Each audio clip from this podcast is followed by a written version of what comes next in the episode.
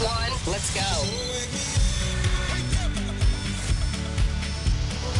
Joana, Ana e Carla. Fazemos um bonito trio, não fazemos? O melhor, o melhor. Ouço-vos todos os dias. Adoro a Renascença. Começa o seu dia com as 3 da manhã e fica par com o mundo na Renascença, das 7 às 10. Estel na Renascença, nas 3 da manhã, 7 e 16 está comigo, com a Ana Galvão também. Olá! E em breve com a Joana Marques. Quando eu digo em breve é daqui a alguns minutos, não Sim. sei, a qualquer momento. Ela hoje está de volta, aliás, esta semana finalmente há uma coisa importante que tem a ver com isto. Finalmente estamos de volta às três da manhã juntas e há uma, não sei se já viste, mas há fotografias a marcá-lo em autocarros de todo o país. Já vi, Já viste? já vi, sim senhor. Com as nossas vi. mãos, as das três. Diz, não chore mais, às 3 da manhã voltam ser 3. e, e as nossas mãos nitidamente percebem de- percebe-se de quem são. A minha tem uma tatuagem de uma marca de música, Sim. com uma, A- de uma não tem semicolcheia. A tua não tem nada. E a da Joana tem um biberão. Tem, segura um biberão, percebe-se percebe-se bem. A qualquer momento temos então a Joana Marques, ela regressou esta semana para estar connosco e estamos muito, muito contentes. Hoje é dia de Jogos Sem Fronteiras. Temos o Olivier uh, Bonamici, que esta semana já nos falou das, da relação dos presidentes americanos com o desporto, não é? Ai, foi tão E bom porque nos foi falou da ótimo. relação de Donald Trump Sim, com, com o golfe. o golfe e disse que ele jogava sobretudo com o pé. Eh, É Contou-nos assim? assim. E falou-nos da batice que ele faz no golfe, não é? Mas é um bocadinho no golfe como na vida, não é? Mas adiante. Mas hoje, hoje tem a ver com uma carta aberta ahm, que foi enviada a António Costa, não é? Três entidades portuguesas consideram que o Orçamento de Estado não tem em conta o impacto que a pandemia está a ter no desporto português. E é um impacto muito, No muito desporto, no grande. desporto no mundo inteiro está a Mundial, sofrer disto, sim. mas é aqui é especificamente em Portugal. E, e é esta a dúvida que não sabemos o que é que vai ser, porque o Olivier diz que vem defender esta iniciativa com uma música. Qual Ui, será? Não ui. sabemos. Já agora esta carta foi enviada pelo Comitê Olímpico e Paralímpico Uhum. e pela Confederação do Desporto, são as três entidades. Depois, o que é que temos mais? Temos o confinamento parcial em 121 conselhos, desde a meia-noite, temos que falar sobre isto, não é? Perceber o que é que muda, porque até podíamos ter aqui, olha, um espaço chamado Dilema Covid. Eu ontem tive uma conversa com uma amiga minha e ela Uhum. tinha um dilema que era se, ah, neste confinamento parcial, não é? Que falamos, ela tinha um jantar já marcado, estava na dúvida se devia ir e depois teve quase uma discussão com uma amiga, porque achava que ela não devia ir e ela, a Marta, atenção, espera, mas isso é são dúvidas- não. mais correta do mundo. Ok. Trata-se aqui de dúvidas já éticas, não é? Aham. Será que devo ir quando, toda, quando o país está assim, co- apesar de todos os cuidados, apesar de não serem mais do que cinco pessoas, Uhum. mas não é o meu agregado familiar. E há, e há muitas dúvidas na cabeça de todos nós que têm a ver, mas são, lá está, dúvidas éticas, morais, não são dúvidas, não há uma lei, não é? Mas põe-nos aqui muitas vezes. Não, mas há as dúvidas questões- dos cuidados. Por exemplo, o Rui Claro. Viegas, que é o nosso colega aqui do desporto, ainda o ouvimos mesmo há bocadinho, dizia que ontem foi por gasolina e que ficou, ponho luvas, não ponho, não é preciso, ponho, não ponho, ponho, não É ponho. isso? Sim, sim, mas de facto, e vou falar disso daqui, daqui à frente que estamos a passar neste, neste momento por causa da Covid, mas vamos falar disso depois das sete e meia da tarde, portanto são as questões práticas que entram em vigor, Se entraram disseste- já desde. O que é que eu Di- disse? Disseste sete e meia da tarde? Ah, sete e meia da manhã, peço Ah, desculpa. Eh, que eu não tinha ideia de ficar aqui até essa hora, Ana, mas não, se também não, de facto não, também não. Também estava a pensar sair às 10, mas depois das 7 e meia da manhã vamos falar então destas regras que já estão a valer desde a meia-noite em 121 conselhos do país. 7h23, muito bom dia. Ana, estou espantada porque há pessoas que à noite ainda se lembram de nós. Ouvintes das 3 da manhã que nos mandam mails à noite. Tenho aqui um da Eva Cabanga que diz Boa noite meninas, estou sempre convosco. Bem-vinda pequena Joana e muitos parabéns pelo bebê Nicolau. Oh, Viste? tão querida, Às Eva. 7 e meia da tarde. Obrigada. Ah, isso para ti é noite. Sete pois e é, meia da tarde não é bem noite, é? que ias dizer às duas Não, não. da madrugada, É mas nós noite, que é. acordamos tão cedo, sete e meia de facto. Bom, estávamos a falar há pouco das novas medidas que entraram em vigor já à meia-noite, não é? Das quais vamos falar depois das sete e meia da manhã. E, hum, e eu queria fazer aqui um apelo e, e vai muito ao encontro do que falávamos mesmo há minutos, eh, Carla. Até porque eu estive no Alentejo nos últimos dias a fazer emissão de rádio e tentei não me mexer muito de- dos sítios onde eu estive, na biblioteca e na minha casa lá, hum, porque tenho uma partezinha da minha vida lá em Montemoro Novo, no Alentejo. Mas a fim de contas não deixei de ser uma forasteira, não é? Estavam lá as pessoas sossegaditas com o seu número reduzido de Covid ali no Alentejo, não é? E. E eu apareci de Lisboa e, e, isto é terrível, não é? Porque de repente passamos a olhar com desconfiança o outro, é, podemos ser portador de algo que não queremos. E, e enfim, bom, eu acho que a nossa mente, eu pensei muito nestes dias sobre isto, a nossa mente, a de todos nós, a tua Carla, a minha, a da nossa equipa, a de quem nos ouve, eu acredito que está a explodir neste momento. Uns mais para dentro, há outros mais extrovertidos, mas a verdade é que eu acho que estamos num mar de confusão dentro do nosso cérebro, porque em março, no primeiro confinamento, a verdade é que era tudo uma novidade, uma, uma novidade terrível, não há dúvida alguma, Sim. mas ninguém sabia o que significava ficar em casa. É, de facto, nunca nos tinha acontecido. O que é que significava mesmo não poder sair da tua casa e a tua vida mudar drasticamente? E houve uma onda solidária e de civismo até bastante voluntário, não é? Que até foi celebrado fora do país. Recebemos parabéns de muitos sítios de fora de Portugal, Sim, mas é agora é sabemos o que é. Sabemos o que é perder a nossa vida normal e ficar em casa. E não queremos que isso volte. Isso eu tenho a certeza. Eu, eu acho que é uma chatice para todos nós. Eu não conheço ninguém, não acredito que existe um ser humano que diga assim, senhora, gosto desta nova desta nova vida, não é? É verdade que para uns é mais confortável, tem mais espaço em casa, melhores condições, é, há outros que não, piores condições, é, vidas até mais impraticáveis, mas ninguém gosta, ninguém gosta disto. Nós sonhamos todos com o mesmo, é o sonho comum da humanidade, o fim desta treta. É, o regresso da nossa vida é vai em 2019. Eu acho que todos queremos isso, todos. E ninguém gosta, ninguém aprecia o que estamos a passar. Olha, eu detesto o que estamos a passar hum, e só também. sonho com o não, a não preocupação, não, não falarmos de Covid, de não termos esta preocupação. Mas, é, bom, é a frase mais comum, queremos que isto passe e temos que ter para isso noção das coisas e, como dizias, Carla, é, ser responsáveis para que a vida volte a correr normalmente. É, não faz sentido de todo que o façamos por medidas de coação policiais, não é? Ultra rígidas, que nos obriguem a isto e aquilo. Eu acho que isso não faz sentido, não faz sentido chegar aí. É, eu não acredito na meta de vamos nos portar bem para que o Natal corra normalmente. Eu Sim, acho que é não. mais vamos nos portar bem para que a vida volte a correr normalmente. Uhum. Portanto, vamos ter noção. Neste momento, eh, eu acho que entramos com estas novas regras desde meia-noite em vigor. Temos que ter compreensão, paciência, serenidade e, sobretudo, responsabilidade individual Sim, para muito. ver se os números descem. Precisamos disto. Muito. E acreditar que uma hum. vacina pode estar próxima. Eu recupero aquela notícia do Miguel uh, que diz que, não sei, há quem acredite, e, estamos a falar de especialistas, não é? Que pelo menos uma das vacinas que estão em, em desenvolvimento pode ser autorizada ainda este ano, embora mais provável seja no início de 2021. Mas já ficávamos contentes, não é? Sim, com, com mas este... sabes que é uma coisa que nós aprendemos é, depois do, do confinamento obrigatório em março e a vida como correu no verão, numas coisas melhores, noutras coisas piores, mas eu acho que aprendemos em alguns setores a agir normalmente, ou seja, sem fechar, com cuidado. Por exemplo, nas escolas, parece-me que os casos não estão a ser alarmantes, não é? Não, parece Nos centros comerciais aprendemos a ir às compras com cuidado. Sim. Ou seja, há uma série de coisas que nós, eu acho que podemos continuar a fazer. Sim, que aprendemos vai... a fazê-lo com cuidado, com Tal esta e qual, não vai voltar a ser como antes, não é? Mas que seja mais perto daquilo que tínhamos. Afinal, vamos saber o que é que muda a partir de hoje. Bom, tal como o Primeiro-Ministro anunciou no passado sábado, 121 conselhos estão desde a meia-noite em confinamento parcial, com o chamado dever de recolhimento em casa. São medidas que vão vigorar durante pelo menos as próximas duas semanas, eh, embora a perspectiva seja de que vão ser prolongadas, eh, e abrangem mais de 7 milhões de portugueses. Esses 7 milhões de que falas, Miguel, são os que vivem nos conselhos com mais casos positivos de Covid-19, quero acreditar. Sim, eh, as novas medidas aplicam-se a todos os conselhos com uma taxa de incidência de Covid-19 superior a 240 casos por 100 mil habitantes, que é um critério que foi definido pelo Centro Europeu de Controlo de Doenças. Eh, mas não é só, porque entram também na lista os conselhos que estejam rodeados eh, por estes com maior incidência, mesmo que tenham menos casos. Por exemplo, Montijo não tem 240 casos por 100 mil habitantes, mas como à volta os outros municípios municípios estão na, na lista hum. vermelha, o Montijo também entra. Tal como entram os conselhos de baixa densidade, mas que têm surtos ativos na comunidade. Enfim, há uma lista longa que vai ser revista a cada 15 dias. Uhum. Mas falamos de recolhimento domiciliário. Miguel, ao certo, em que é que se traduzem estas medidas?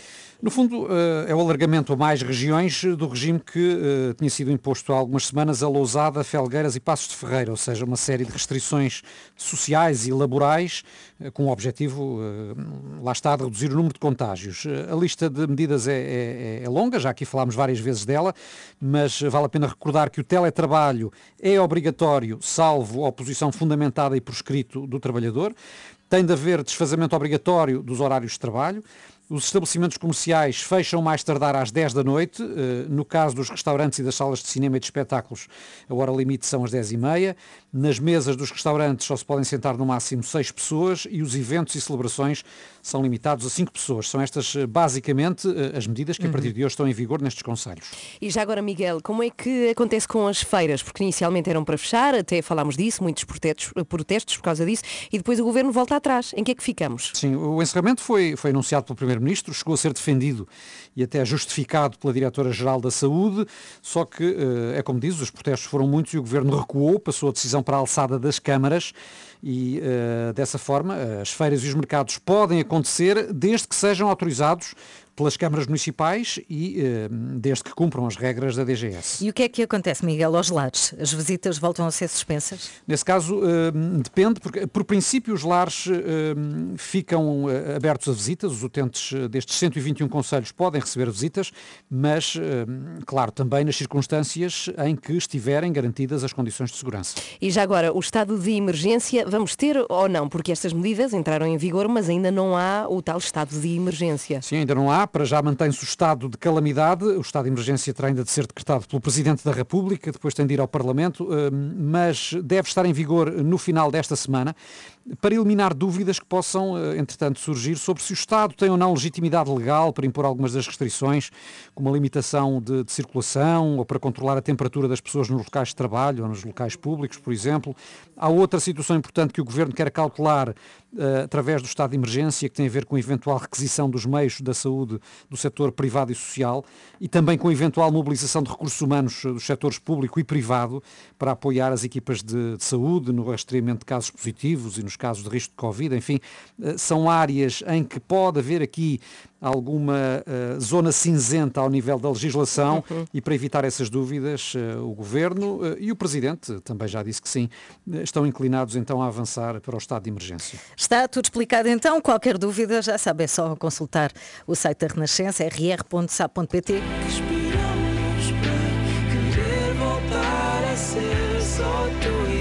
Diogo Pissarra, tu e eu, 11 minutos para as 8. Hoje é dia de... Jogos Sem Fronteiras. Com Olivier Bonamici. Já está connosco, comigo e com Ana. Olivier, bom dia. Olá. Bom dia a todos. Ah, obrigado. E a todos? A, to a todos. a todos. Bom dia, Olivier. Bom dia. Bom, tu hoje vens aqui dar força a uma carta aberta do Comitê Olímpico e Paraolímpico e pela Confederação do Desporto, não é? E porquê? Sim, porque fala-se muito do... Eles precisam também de apoio neste tempo de pandemia, porque fala-se muito bem do apoio à cultura, que está a sofrer de que forma. Uh, mas às vezes também temos a tendência para esquecer um pouco do desporto, porque quando se pensa em desporto, fala pensamos em milhões de jogadores de futebol, etc. E não é bem assim. O futebol para já não se resume a jogadores que ganham milhões e milhões e não podemos ter a, a, a memória curta. Uh, pessoas que, que, que, deram tudo. Podia ter falado de Vanessa Fernandes, Nuno Delgado, Guilherme Monteiro, Fernando Pimenta e os outros, Rui Silva, Nuno Barreto. A lista é longa. Eu tinha 12 anos, Sr. Lopes, e não sei como vos chamar, Dr. Lopes, Engenheiro Lopes, Professor Lopes. Pouco importa, Sr. Lopes. Eu estava em França, quando você ganhou a maratona de Los Angeles em 84. Eu admito, Sr. Lopes, o meu ídolo na altura era Carl Lewis. Mas Carlos Lopes, obrigado, com essa primeira medalha de ouro de história para Portugal. Eu não sabia, mas anos mais tarde, quando conheci o seu país, você, Sr. Lopes, entrou no meu coração. Eu tinha 16 anos, Sr. Rosa. 16 anos eu estava em França, no meu colégio de padres jesuítas, quando vi a Rosa, nos Jogos Olímpicos de Seul, oferecer o ouro a Portugal. Eu, adolescente francês, cheio de borbulhas, pensei na altura maratona, é mesmo com Portugal, Carlos Lopes, Rosa Mota. Para mim era um casal quase, Amália Eusébio, Carlos e Rosa.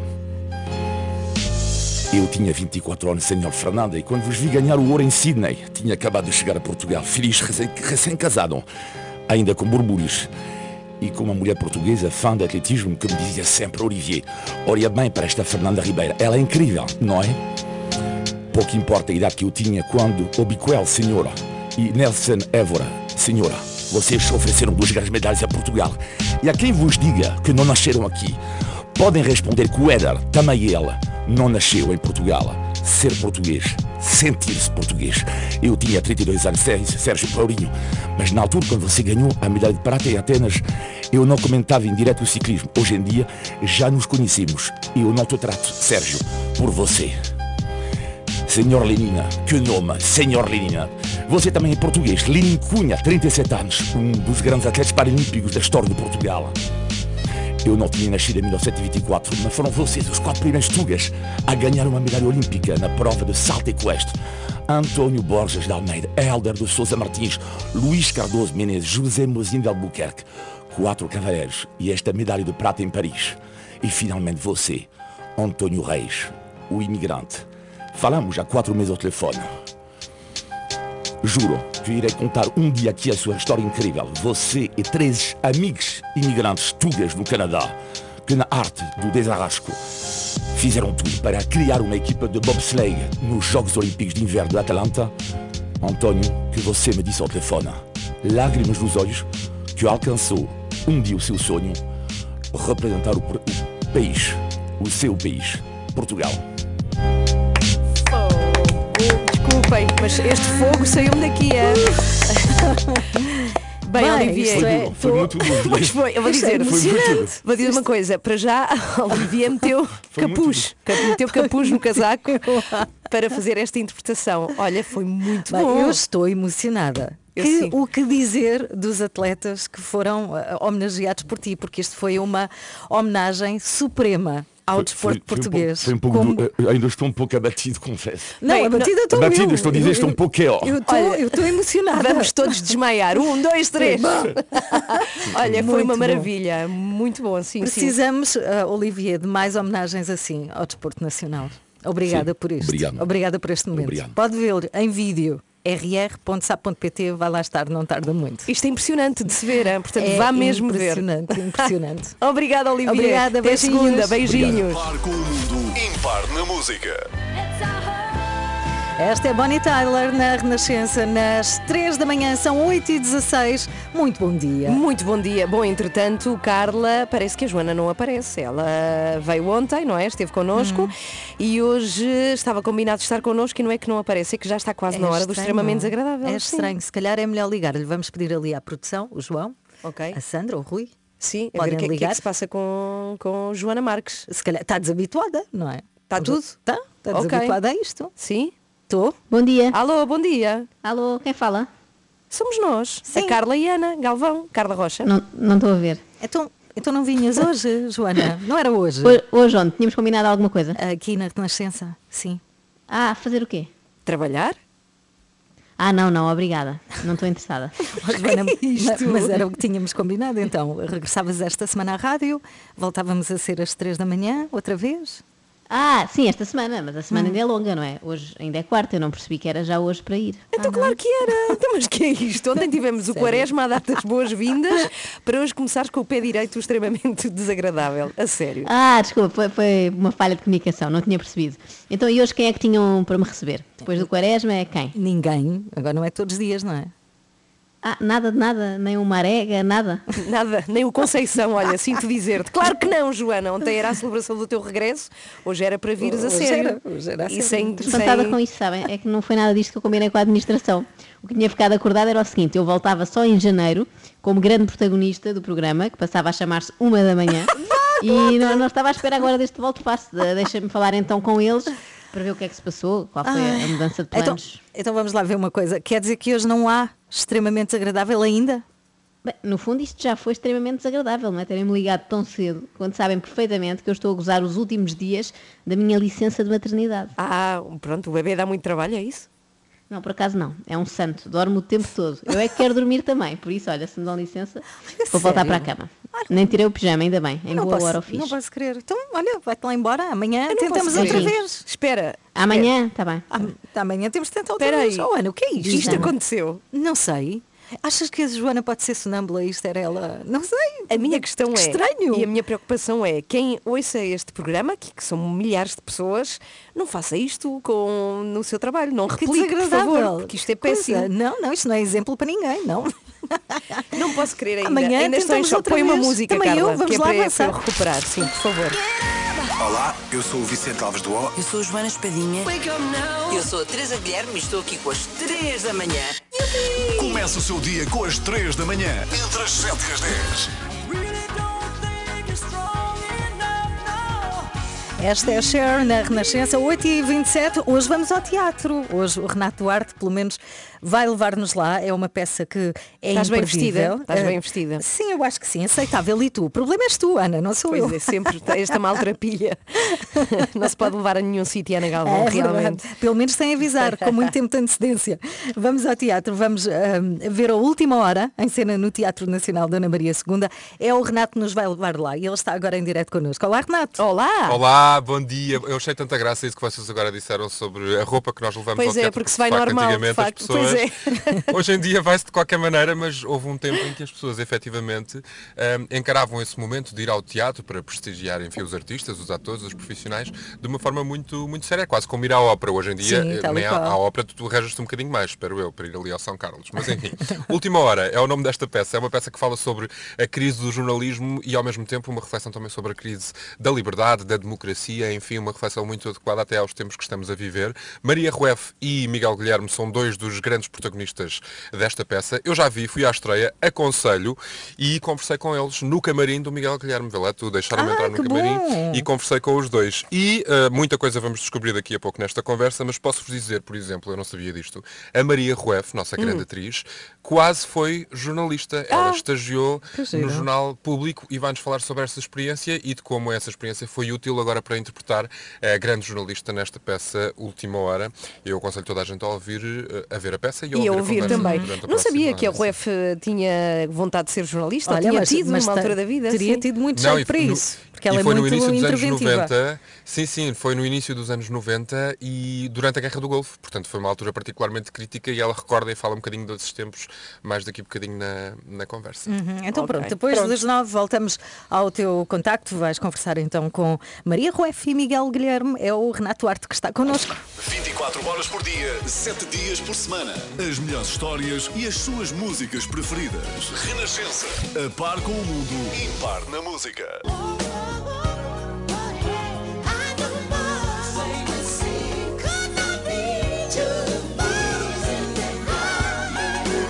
São 9 e 17 Prince, Could You Be the Most Beautiful Girl in the World?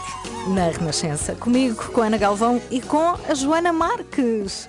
Ah, não é Ana? Com Joana Marques. Olha, eu vejo uma emoção a anunciar Joana Marques que não tens quando me anuncias a mim. Volta a fazer, de novo. E com Ana Galvão. Ah, bom. Ah, viste? bom. Foi bom, foi bom. Bem, As eu- três juntas, é verdade, é mal. É ótimo, é ótimo. E amanhã temos a, Joana também aqui a, a partilhar esta rádio, a Renascença, connosco. Bem, eu gostava de falar desta questão que é as prendas de Natal. Eu não sei se é das pessoas que antecipa ou se como a Ana Galvão deixa até à véspera, Último dia segundo, 24. véspera, até o último segundo. Mas eu ontem decidi, vou mudar isto e então falaram-me da Cooperativa Agrícola de Sintra.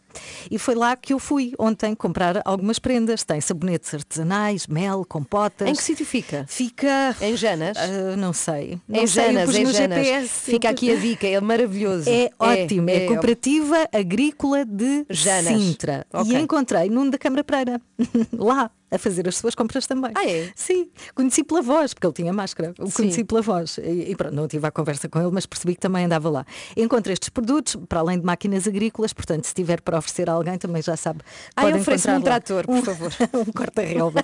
Pronto, mas para ir para lá, ah, apanhei o IC19 e depois o IC19 liga com a, com a 16 e aquilo que lhe queria falar tem a ver com uma situação que experienciei ontem, que foi, eu fiquei assim de boca aberta, eu não queria acreditar. Aliás, eu gravei um vídeo e nós já partilhámos no Facebook onde eu digo, eu não acredito no que está a acontecer. E o que é que aconteceu? No final, ah, na saída para, penso que é o Lourel, na A16, já na saída, encontro o trânsito todo parado, na saída para as praias. E eu penso, bem, que estranho, tudo parado aqui. Se fosse verão, ok, fazia sentido. Se a saída das praias pode ser um acidente.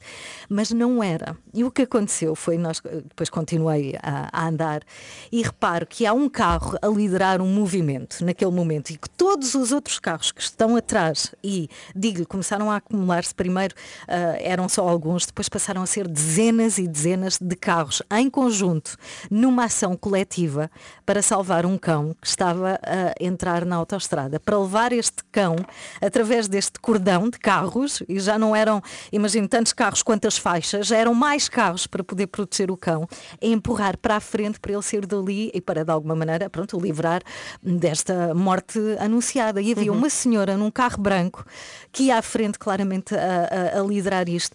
Entretanto, o trânsito para uh, e, e, paramos todos e há pessoas que saem do carro para tentar apanhar o cão. Isto foi, eu, eu fiquei comovida, a sério, e, e, e percebe-se que não há um que apita, não há um que barafusta, não há um que está com pressa. Naquele momento, durante os 15 minutos que eu estive ali parada a tentar perceber se e a tentar ajudar de alguma forma, ninguém um, barafustou e nós temos esta ideia de que ah, os portugueses no trânsito sempre comprei. Não, naquele momento havia um objetivo, um, um objetivo comum que era salvar a vida daquele cão. Agora, a questão é que eu não sei como é que a história acabou. Pois que eu queria muito saber.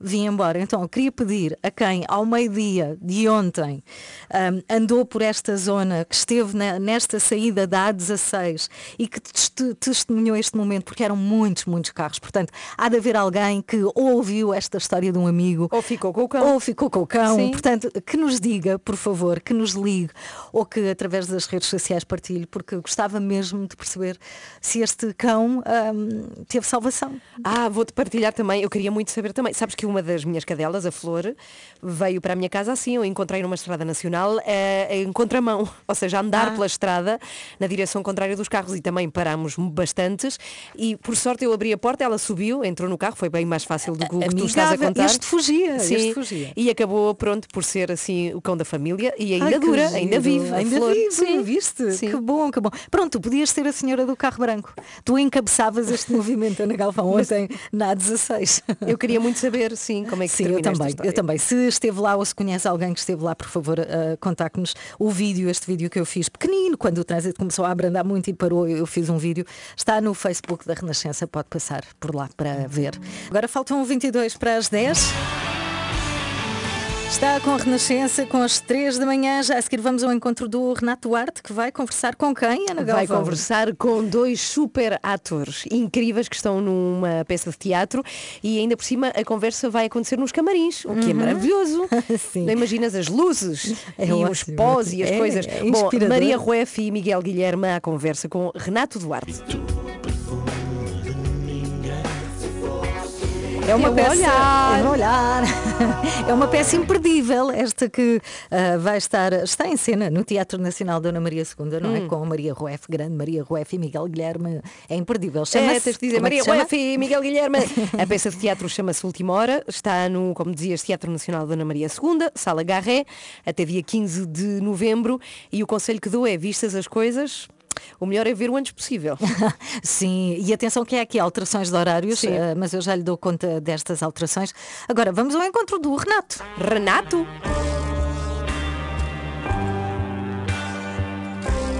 Bom, eu vou passar aqui os próximos minutos à conversa com dois dos mais consagrados e incríveis atores portugueses. E isto, não, e o problema é que não sou só eu a pensar isto. É uma coisa mais ou menos consensual. Mas isto... Exatamente. Sim, lá nós somos, somos admiradoras aqui nas três da manhã. Uma coisa que eu fiquei a saber imediatamente antes de começar aqui esta conversa é que tu, Maria, sim. estiveste quase para ser jornalista. Quer tu... dizer, fui, tinha que trepar muito. Sim, uh, sim fui a menina dos telectos do Jornal Público, do, na origem de, do público ali na Quinta do Lambert. As notícias ainda chegavam, quem não sabe, Telex, as notícias vinham assim. É, é a pré-história do mail, Sim. não é? Vinham em papel por umas máquinas de três uma agências. De fax, é? Uma espécie de fax, precisamente. Uhum. E eu fazia a distribuição e como uh, estava no conservatório de manhã e à noite tive o privilégio de ver fechar a redação numa altura em que estava tudo a ferver em plena guerra do Golfo. Portanto, acabei por conhecer os grandes repórteres de guerra, grandes diretores do público, etc., porque dependiam da menina dos selectos para saber se havia mais algum bombardeamento em Bagdá e, portanto, foi uma altura lá. privilegiada. Claro, mas tu estiveste lá porque querias mesmo ser jornalista ou era um part-time? Não, era um part-time, era um part-time para, para ganhar dinheiro. Eu, na verdade, não sabia ainda o que é que queria ser. Uh, não tinha entrado em direito por uma décima, estava no conservatório ainda sem grande convicção e a trabalhar. E tu, Miguel, tiveste alguma experiência próxima com o jornalismo ou foi só mesmo esta peça que te deu esta Não, próxima? eu, eu estagiei no público durante 25 dias antes de fazer esta peça. Ah, exato. Fizeste ali um laboratório também, não foi? Fiz, fiz. Quer dizer, foi um bocado mais. Foi interessante, mas como foi em plena pandemia, não é? Eh, e eles estavam em teletrabalho, eu nunca cheguei a ver uma redação cheia, que geralmente leva 100 pessoas, 70 pessoas. No entanto, assisti a todas as, as reuniões da, da redação online, havia três por dia, três por, por dia e cheguei a ir muitas vezes também. Fiz três ou quatro reportagens eh, exteriores com jornalistas. Isto tudo para interpretares este diretor, eh, eu não queria escolher bem as palavras, em decadência, podemos dizer, ou aqui em crise, eh, desta última hora. Fala um bocadinho desta personagem. Bom, eu, eu não fui lá para, para, para representar o personagem, eu fui lá para perceber como é que se fazia um jornal diário, basicamente. Que eu não fazia a mínima ideia, não é? E continuo com muitas dúvidas, porque, porque 25 dias não dá para perceber, até porque eles têm uma linguagem muito, já muito própria entre eles e é muitas vezes difícil de nos apercebermos a Descodificar. descodificar. Este personagem é um personagem à antiga, ou seja, um jornalista, sei lá, inteligente, mas que tem algumas, alguns problemas, nomeadamente com o online, ou seja, não está completamente convencido de, do online. No entanto, ele sabe que se de certa maneira o jornal não se, não modifi- não se modificar, o jornal morre, não é? Eu acho muito interessante as personagens que vocês interpretam, mas eu achei particularmente feliz, talvez também, mais uma vez, por ter sido eu também estagiário de jornalismo, a parte a- aquela- estagiários. dos estagiários, a caracterização daquelas pessoas que ali estão, ahm, que no fundo nós associamos muitas vezes a crise do jornalismo às novas pessoas que entram com outra forma de estar e muitas vezes não é assim, porque existem Exatamente, pessoas novas não. com vontade de fazer e o contexto é que não o permite. Como é que foi para vocês, enquanto atores, lá está, como eu disse, consagrados e com muitos anos de experiência, conviver, isto era uma pergunta boa para lhes fazer também a eles, naturalmente, mas como é que vocês lidam com essa relação ali em palco com pessoas que estão agora a começar e a dar os primeiros passos? Eu basicamente lido como se fossem colegas, outros colegas. Eh, não tenho qualquer. eh, tento não, não fazer qualquer tipo de distância, de, de separação, não é? Nem, Para mim nem são. de paternalismo, Nem não é? Nem, nem de paternalismo, nem não. Nem dou conselhos, nada, não faço nada. Trago... Mesmo que eles peçam? Bom, se me pedirem sim. E não acontece? Acontece, acontece, Não, acontece, pode sim. acontecer, mas eh, basicamente não, não vou dar conselhos, não é? Nem pensar nisso. Não é o dar conselho, mas é apesar de tudo, isto serve-me, isto ainda me importa, isto é bom. Claro. O que for clássico, provavelmente, e universal é bom e é de manter, o que não, eles próprios nos trazem sangue novo, o que é muito bom. Falem-me um bocadinho sobre a reação que têm tido do público, só para terminarmos então aqui a conversa. O que é que as pessoas vos têm dito? Como é que as pessoas têm relacionado com este texto e com esta encenação? A relação que temos do público, a única que nós sentimos é a da sala. E mesmo assim está condicionada por, pelas, pelo Pois. protocolo extremamente apertado, rígido, da, da entrada, do estar a ver e da saída. Portanto, a reação que eu, que eu sinto na sala é sempre, muito, é sempre muito positiva. Mas também se pode ver a reação do público na medida em que nós estamos já desde há muito tempo esgotados até o último dia. O, que, o, que- o que indica que as pessoas estão interessadas. E já agora aproveito para vos perguntar, lá está também é um assunto pertinente, como é que é fazer teatro assim, nestas condições? Se é muito diferente, se por um lado é como tu dizes, ainda bem que está a acontecer, pelo menos. É muito Mas eu, eu posso vos dizer, enquanto espectador, já vim, vim ver esta peça, por exemplo, e outras, e é muito estranho. Eu acho um bocadinho estranho. É muito diferente. Eh, Esta opção que nós tivemos, somos obviamente todos testados, estamos em, em segurança, enfim, dentro do que é possível estar em segurança no palco. E eu devo dizer que é muito libertador poder viver estas três horas eh, a fingir que ainda estamos no, nos tempos onde não havia máscaras e álcool gel. Pelo menos no tempo da peça, é uma espécie de ir para uma zona de sonho eh, que é muito boa. Em relação ao público, eu também já fui espectadora de teatro, claro que isto condiciona, mas é sempre melhor consumir cultura presencialmente do que não a ter. E a reação tem sido muito. Pessoas, eh, muito eh, visto, as pessoas eh, querem e querem. desejam e, e precisam muito. Eu tenho tido alguns feedbacks também nas redes sociais e, e é exatamente isso. A, a peça é longa, mas as pessoas eh, aderem a, esse, a esse tal tempo.